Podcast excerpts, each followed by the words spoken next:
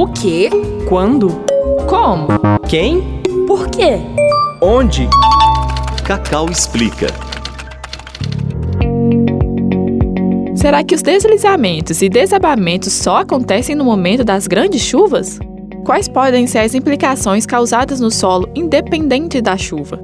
Como podemos saber se o solo é instável e apresenta riscos em temporada de chuva? Quais sinais construtivos nos mostram riscos de desabamento? O professor do curso de Geologia do UniBH, Geraldo Magela, veio nos esclarecer essas dúvidas. Cacau pergunta, Cacau explica.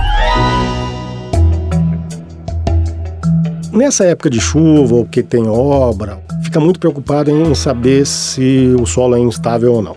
Uma maneira de estabelecer ou de identificar se o solo é instável ou não é observar se ele tem muitas trincas ou desníveis muito pequenos. Por exemplo, você tem numa rua onde tem uma certa lombadinha e você tem uma trinca.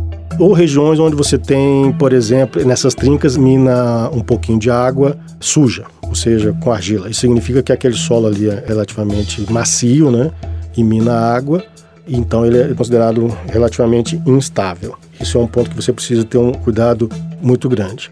Por quê? Porque dependendo do nível da quantidade de água que ele tem, você pode ter um deslizamento ou pode vir a ter um tombamento, por exemplo, numa base de um muro, que você está com a drenagem ou a canalização de água entupida, a água vai molhar o pé e o muro cai. E nesse caso, para você evitar, você deveria estar atento na obra. Quando você fez aquela determinada obra, quando você construiu o prédio, quando você construiu o muro. Quando você tem um problema, o, que, o máximo que você pode fazer, tentar, é remediar. Aí você vai ter que contratar uma empresa de engenharia para poder tentar corrigir o problema. Esse podcast é uma produção da Cacau, Comunidade de Aprendizagem em Comunicação e Audiovisual do UniBH. Produção Beatriz Fernandes e Laura Mourão. Trabalhos técnicos Júnior Nikini. Cacau pergunta, Cacau explica.